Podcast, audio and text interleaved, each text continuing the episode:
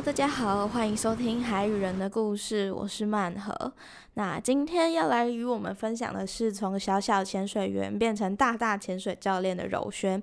他从十岁的时候开始学习潜水，到现在已经二十五年了，成为潜水教练的时间也有十七年喽。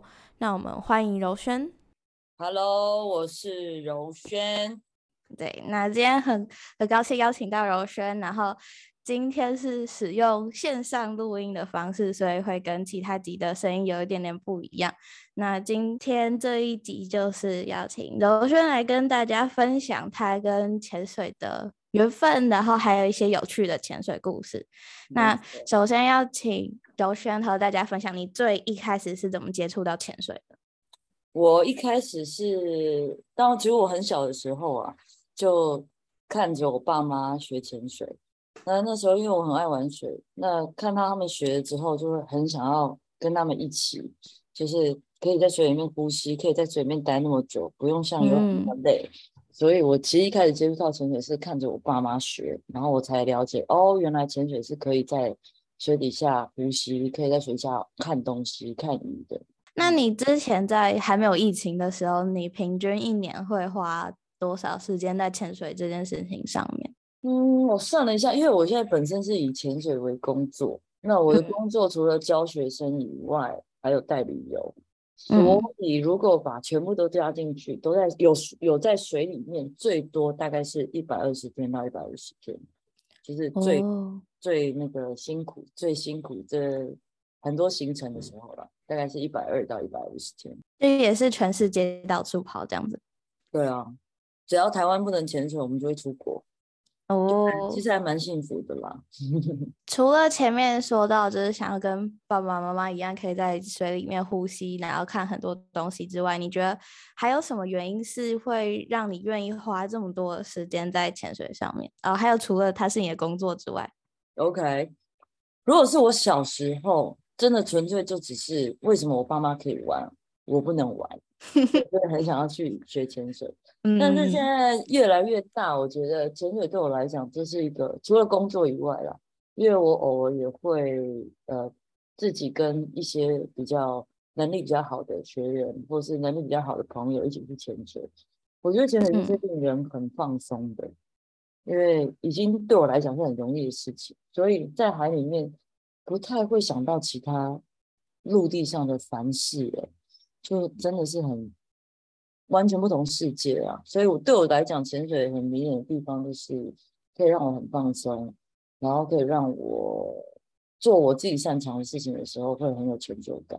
那你自己觉得，就是在潜水之前跟潜水之后，你自己个人最大的改变是什么？我个人最大的改变，我觉得，因为我开始潜水真的很小，嗯，岁。所以十岁吗？对，所以潜水前就十岁以前的改变，跟现在改变当然是有很大落差的。那比较有比较有意义的改变，应该是当教练以后了。嗯，就是怎么说？潜水之前潜水都是在玩嘛，那等到自己从玩变成当教练，开始要负责任的时候，我觉得最大的改变就是。会让我看到很多不足自己不足的地方，因为我要教学生的话，就要很可以去适应每个学生学习的进度跟他学习的方法，不仅是我自己要潜的好而已，我还要有能力去把各式各样不同的人教好。我觉得这是我最大的一个改变，也是最大的进步，就变得比较会观察别人，然后会用想办法让他可以在。我希望的进度下学会，我希望他学的东西，对，觉得是这样。了解，嗯，那你觉得呃，现在的潜水环境跟最一开始的潜水环境，就是你在十岁的时候潜水，跟在现在的时候潜水，你觉得环境上有什么样的差别吗？环境上其实是进步的，我必须得说，因为我小时候开始潜水，那个时候其实是。呃，台湾对于保育的这个观念，还有潜水活动这件事情，还没有规划这么完善。所以，其实我现在目前在看我们台湾的潜水环境，其实相对以前来讲是友善很多，就是包含一些周边的硬体啊，然后包含一些大家对于海洋、对于保育、对于潜水这个活动的观念，也都越来越多元，越来越多接受到知识的管道，所以我觉得是有差别，而且是变好的。那你觉得你？这么长的潜水生涯里面，你觉得最惊喜的一次潜水经验是什么？可以跟大家分享一下。去年我去蓝屿。去年去蓝屿，没错。去年我去蓝屿呢，在水里面遇到我这一辈子在台湾遇过最大的生物——金鲨，非常不得了，真的非常不得了。我在海里面呢，那时候我就是带着我的学生，那前面有另外一组人，就是当地蓝屿的导潜，那我们我们在后面一组慢慢的前进，结果我在水里面就听到一个很急促的敲气瓶的声音，然后不止一个人在敲，很多人在敲，然后因为我们下水之前会做一个 briefing 嘛，做一个潜水简报，就会导潜会告告诉大家说，哎，在这个前点比较容易看到什么。那导潜有说到比较容易看到梭鱼，就是 barracuda。嗯，那我那时候听到那个声音，我想说，该不是梭鱼出来了吧？那因为你知道以前很久了，所以对我来讲看很多是什么太大不了的事情。但是我当然是会为学生开心嘛，就是至少他们在这趟旅程可以看到一些比较特别的东西。那我就想说，我自己先去看一下是什么，然后也不要急这样。我就慢慢慢慢游过去，然后就一转头看到那个石头后面，天哪！我一开始完全没有办法相信哦，我想那那那么大那什么东西，就 眼睛那样一看，竟然是金沙。幸好你知道，我那一次我下水真的非常的非常的幸运，我没有带相机。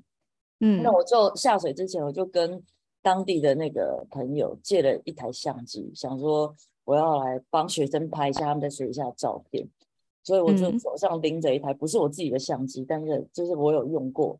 那我就看到那之后，我就真的不管三七二十一，我也没有再跟我后面的人讲说赶快来看，我就立马把相机拿起来就开始拍了。因为我那时候就很担心，你知道，如果他游走，我没有任何影片跟照片可以证明我看到，证明你看到他有图有真相，你知道吗？所以。就立马赶快开始拍了，然后就开始往前冲，然后开始拍。就那一次是我在台湾最惊喜，因为台湾真的是很难有这种大雾，就是像金沙啊、manta 啊，或者是甚至更新一点看到海豚，这是很难得的经验。所以我觉得这是让我自己很开心嘛。那在水底下学员们也都整个疯狂，因为大家从来没有想到。天哪，竟然会有这种东西出现啊！我也是觉得很惊讶，连蓝屿当地人哦，都说他们从来没有看过。哇，那真的要很幸运哎！我从此以后就变金沙教练 非常幸运，非常幸运。在国外很长，我们会有特定的目的，比如说我是要去这里看金沙，那去那边容易看到金沙。可是，在台湾根本就不可能可以告诉你说你在哪边有几率看到。哇，对，所以真的幸运中的幸运，真的超级 super lucky，super lucky，超棒。那刚刚讲的是台湾，那我想要问，就是那你去国外最印象深刻的是什么？国国外国外的时候，惊喜的吗？嗯，惊喜哦，惊喜哦。其实国外有点困难，就是我应该可以说我最喜欢的。是呃墨西哥，因为国外的惊喜不不像我们在台湾哦，我这个这个明明就遇不到，但被我遇到，就叫惊喜，对不对？但国外是你有百分之多少的 percent 你可以看到什么东西，所以那就没有什么太 surprise 的。嗯嗯嗯。但是我是真的很喜欢墨西哥跟加勒巴哥，我自己个人觉得最让我难以忘怀的就是跟海狮和海豚一起。哦，海狮，海狮真的很可爱，超级可爱。海豚也是真的不用讲了，海豚真的是看它几次都不会腻，就是每个人眼睛都冒爱心的那种。对，所以国外其实蛮蛮，大家为什么都那么喜欢出国？我也那么喜欢出国，原因就是真的相比台湾而言，可以看到很多，甚至是 guarantee 你一定看得到的东西。那这个对潜水会比较丰富一点那讲完惊喜的，我要来问惊吓的，就是你印象中最惊吓的一次潜水经验是什么？My God，惊吓真的很惊吓。可是这个惊吓呢，为什么会很惊吓？是因为它很少发生。我在人生当中只发生过一次，而不是我自己啊，是我带一个学生。这个故事有点长，我尽量简短的讲。我带一个学生很怕水。但他为什么要学潜水？是因为跟朋友打赌输了，那他的朋友就要求他说：“那你要陪我去潜水。”OK，fine，他也实现他的诺言，就来潜水。就那那个学生呢，我们就姑且叫他小智。好了，好，小智就很怕水，然后呢，花了非常久的时间在游泳池建立他的信心，让他可能可以让自己下到水里面，然后尽量不要。冲上来，不要不要不要很害怕这样。那好不容易花了很长时间让他 OK 的，那我就当然是要带去海里呀。潜水一定是要下海嘛。然后带去海里面的时候，有我们在潜水课程有一个动作叫面镜排水。嗯，那这个面镜排水就是要模拟，如果面镜进水了，你要怎么样把水排出来？因为面镜进水这件事情其实是很容易发生的，你只要。脸部有表情，或是你假设是选到一个不适合你自己的面镜，就会不小心会有一点点水，所以我们一定要让大家很熟练这个面镜排水的动作。那那一次就是我们要下海，那第一支、第二支，哎，都 OK 哦，就是竟然让他可以克服了。但到了最后要结束之前，还是要考试嘛。越害怕的人，我越要考他，因为我要确定他是 OK 的。我就在水里面请他。找一个地方，一个沙地，跪下来。跪下来之后呢，我就跟他比一个面镜排水的动作，我就问 O 不 OK？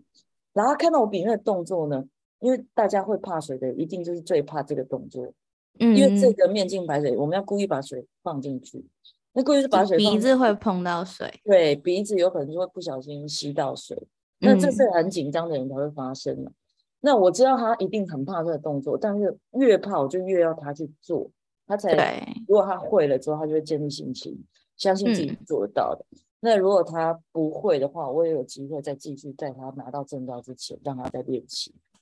然后反正他就是看到我比这个动作出来，就代表他知道自己要来要来做这个事情，要来做面镜排水，他就先是有一点抗拒。然后当然我是希望他就是哎。我们就冷静下来，你愿不愿意试试看呢？在水里面就用手势跟他比嘛。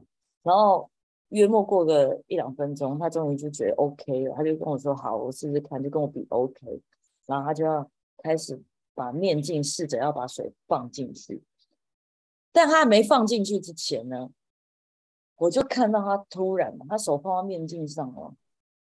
他什么水都还没有进去哦，他就突然眼睛睁超大，像牛铃一样，眼睛突然睁开来，然后下一秒他就把他的面镜丢掉，面镜整个拔下来丢掉，然后把他整个二级头也拔下来丢掉，在水里面梭哈的感觉，你知道吗？哇！面镜也丢掉，二级头也丢掉，然后就要往上冲了。哦，那时候我只要我我看到他眼睛睁开，我心里就想说。完蛋了，这个人准备要开始发疯了。我就看他把面镜丢掉之后，就把立刻把面镜拿回来挂在他脸上，捏住他的鼻子。然后二级头也要丢掉之后，就立刻再拿回来塞到他嘴巴里面帮他排水。然后他开始就挣扎，就要上去了嘛。上去就慢慢，我就只能让他慢慢上去，慢慢上去，慢慢上去。好不容易出水面之后，我就把自己充气充到最饱，也把他充气充到最饱，因为我想说，如果他。等一下，出水面失控，开始要挣扎的时候，他有可能会把我压下去，所以我就把我们两个都冲起。结果呢，一出水面，我手就放开，因为我本来捏住他的鼻子嘛，手放开了之后，嗯，他又把面巾跟二级头又丢掉，然后很用力的用尽他全身的力气尖叫，他大概叫了有三到五秒吧，但是我那时候就全全世界冻结。